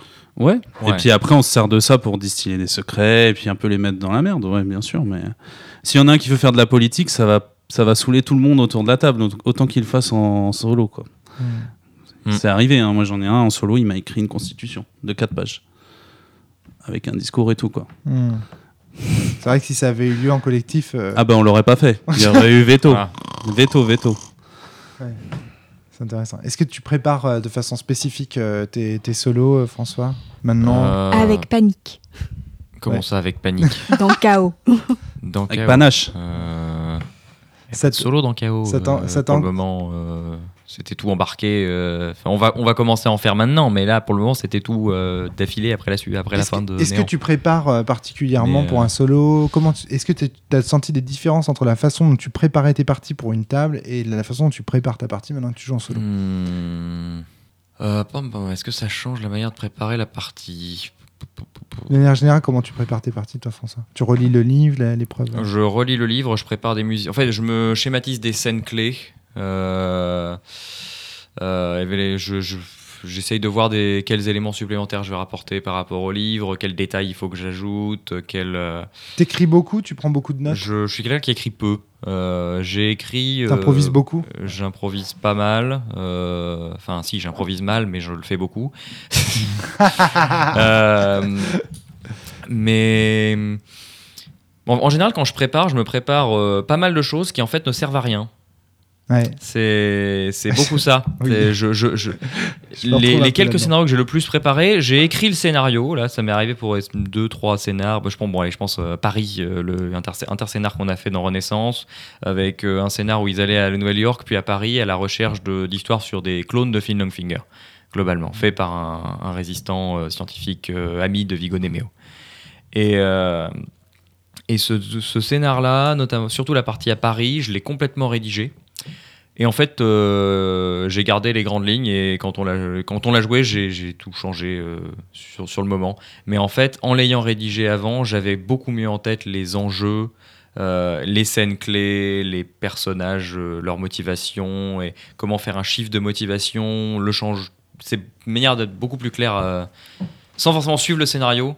De l'avoir écrit, ça permet de, de savoir, comment le faire va, changer ouais, aussi. ouais, ouais. Euh, je sais pas si je suis clair. Moi, ce que je prépare beaucoup, c'est des noms de PNJ, tout simplement. Parfois, parce que j'ai- j'aime Je- pas improviser des noms. Souvent, je- ça donne des choses caricaturales. Ouais, euh, ouais, ouais. Je l'avais, Ça, j'avais fait une liste de noms à un moment. Euh, dernièrement, le truc c'est que dernièrement, j'ai pas un projet. Ça, ça fait très longtemps qu'on n'a pas fait un scénar solo en fait, parce que là, on a fait les scénars de néant, euh, qui étaient les, les écoles les unes après les autres. Tu puis fais après, que on ça, a tu enchaîné, joues en euh, solo avec Alice. Oui, mais c'est plus des, c'est Ah. plus des, des que- interscénars. Quand il y a que du solo, C'est, c'est. c'est du solo, mais c'est les scénars principaux. C'est, pas les Mais interscénars. tu les prépares. euh, ouais, d'accord, mais dans les scénars principaux, tu fais quoi? Tu lis le livre, c'est tout? Tu les prépares pas? Tu... C'est, bah, ça Bon, dépend. en vrai, François, t'es peut-être un cas particulier parce que tu, comme Maxime, tu fais partie des gens qui ont lu et relu énormément de sens, donc qui connaissent par cœur en fait quasiment maintenant l'univers. Ouais. Mais donc peut-être c'est pour ça aussi que tu dis. euh, Parce que moi, je sais que. Alors pourquoi je te dis ça Mhm. Parce que moi, par exemple, tu sais que quand j'écris mes bouquins, c'est Ouais. pour les oublier. Oui. Comme Donc le père de rien. Oui. Jones, tu sais, qui dit bah, Mhm. si j'ai écrit dans mon carnet, c'est justement pour pas avoir à le retenir, donc il faut Mhm. aller le chercher à Berlin. Moi, c'est ça.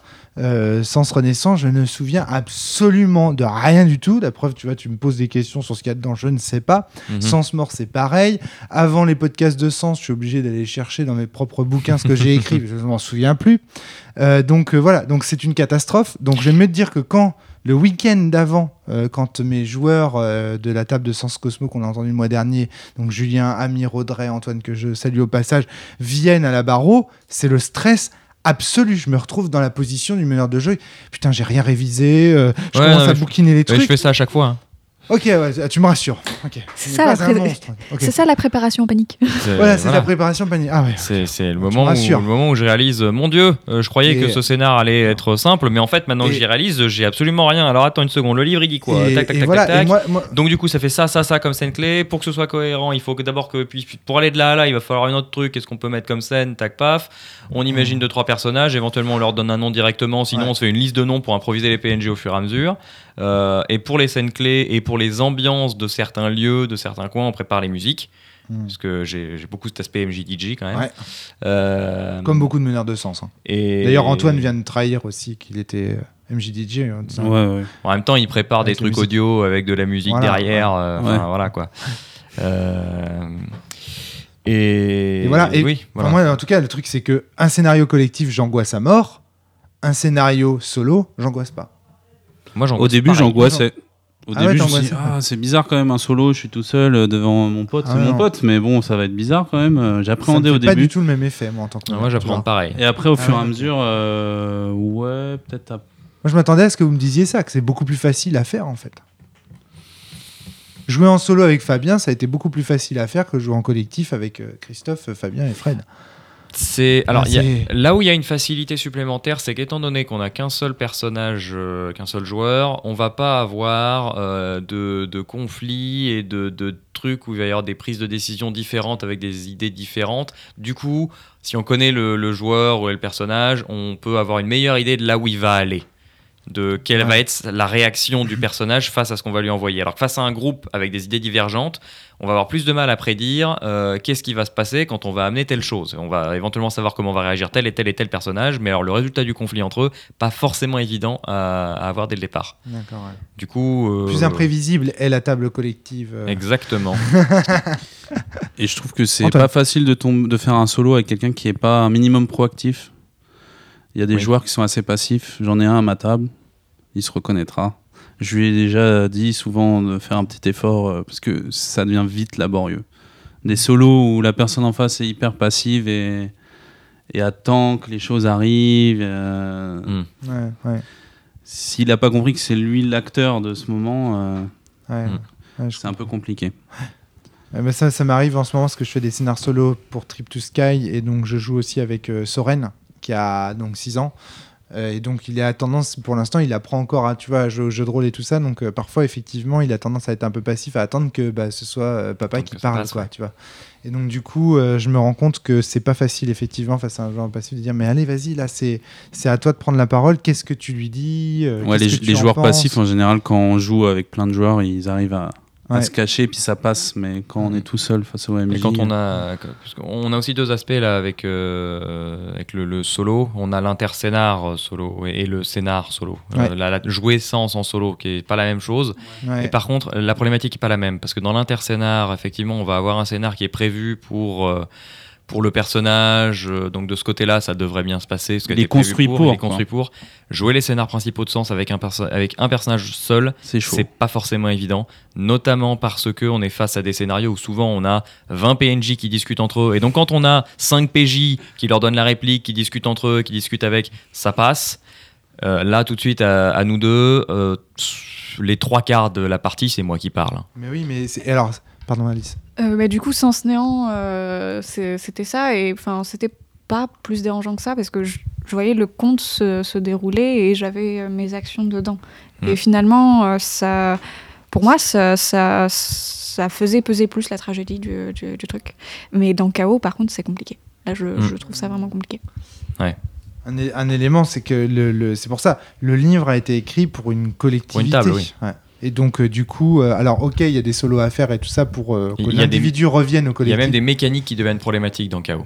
Euh, bah, Ouais. Déjà dans Néant, le système Ouais, d'immersion euh, qui est en pool avec un bol qui, où les joueurs se le distribuent, bah, Ah du bah coup ouais, je le distribue en direct ça. au personnage, c'est plus ça. Ouais. Euh, et au-delà de ça, dans KO, il y a un miracle qui du coup n'arrivera jamais, ne peut pas arriver. pas arriver, ouais. C'est euh, le miracle de, de l'intervention, c'est plus son Ouais, nom, ouais, mais celui où un joueur qui est hors de la tu scène d'un autre euh, peut arriver euh, et sauver l'autre. Sauf si euh, c'est un PNJ qu'on vient, euh, sur lequel on intervient. Ben oui, ça supposerait que je décrive des scènes où il y a que des PNJ en dehors et que je lui laisse la possibilité d'intervenir. Ouais, ouais, c'est compliqué. Mais a- mais Par si- contre, c'est possible que des PNJ bug euh, fassent ce genre d'action-là, mais du coup, c'est pas un miracle particulier, quoi. Enfin, Très bien, très bien, c'est- très, très je- bien. Je peux essayer de recréer un peu l'esthétique par l'arrivée d'autres bugs, Quadrilla, etc., de cette manière-là, mais c'est tout ce que je peux faire pour avoir le, le même genre de choses. Mais c'est vrai qu'il faut rappeler que Sens n'a pas été euh, Ah, écrit. pas écrit pour la campagne solo. principale, la grand, moi ce que j'appelle la grande histoire. Je suis désolé de faire cette distinction entre Ouais. la grande histoire et la petite histoire. Pour moi, les solos c'est la petite histoire. Mais quoi. tu dis toi-même que ce qui est important dans Sens, c'est aussi la petite histoire dans la grande histoire. C'est ça. C'est l'aller-retour néant en fait. qu'on avait eu où C'est ce l'aller-retour, important, en fait. euh, C'est l'aller-retour entre Mm. les deux qui est intéressant. Tu, tu- tu- m'avais dit que ce que, ce que tu aimais bien dans Néant, c'est cet aspect-là où euh, ah mais il va falloir que je batte euh, mon maître euh, et enfin choisir entre mon maître et mon amant. Enfin Ouais, voilà, ouais. c'est ce genre de petites histoires-là dans la grande histoire qui sont intéressantes. Ouais, ouais. On aura l'occasion d'y revenir quand on parlera de Trip to Sky peut-être. Donc euh, oui, effectivement, effectivement, effectivement. Et ce que je voulais dire, attends, putain, merde, j'ai perdu du coup. Moi, je peux rebondir pour Ouais, dire que, prie, par exemple, euh, moi, moi, ma meilleure expérience de jeu de rôle de toute ma vie, c'était dans les solos de Sens. Ah. De toute ma vie, vraiment. Des, des moments incroyables, quoi.